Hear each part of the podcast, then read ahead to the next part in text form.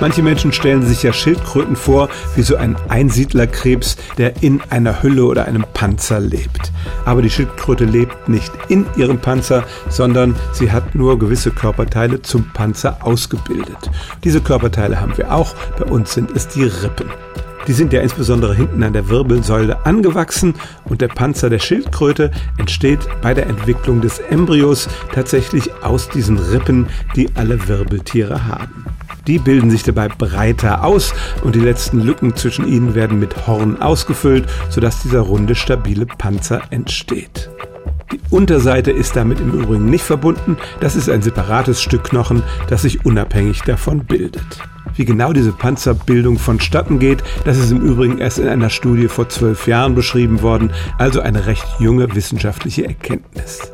Der Panzer einer Schildkröte ist also kein Hohlkörper, in den sie sich verkriechen kann, sondern er ist im Verlauf der Evolution aus den Rippenknochen entstanden. Stellen auch Sie Ihre alltäglichste Frage unter stimmtz.radio1.de.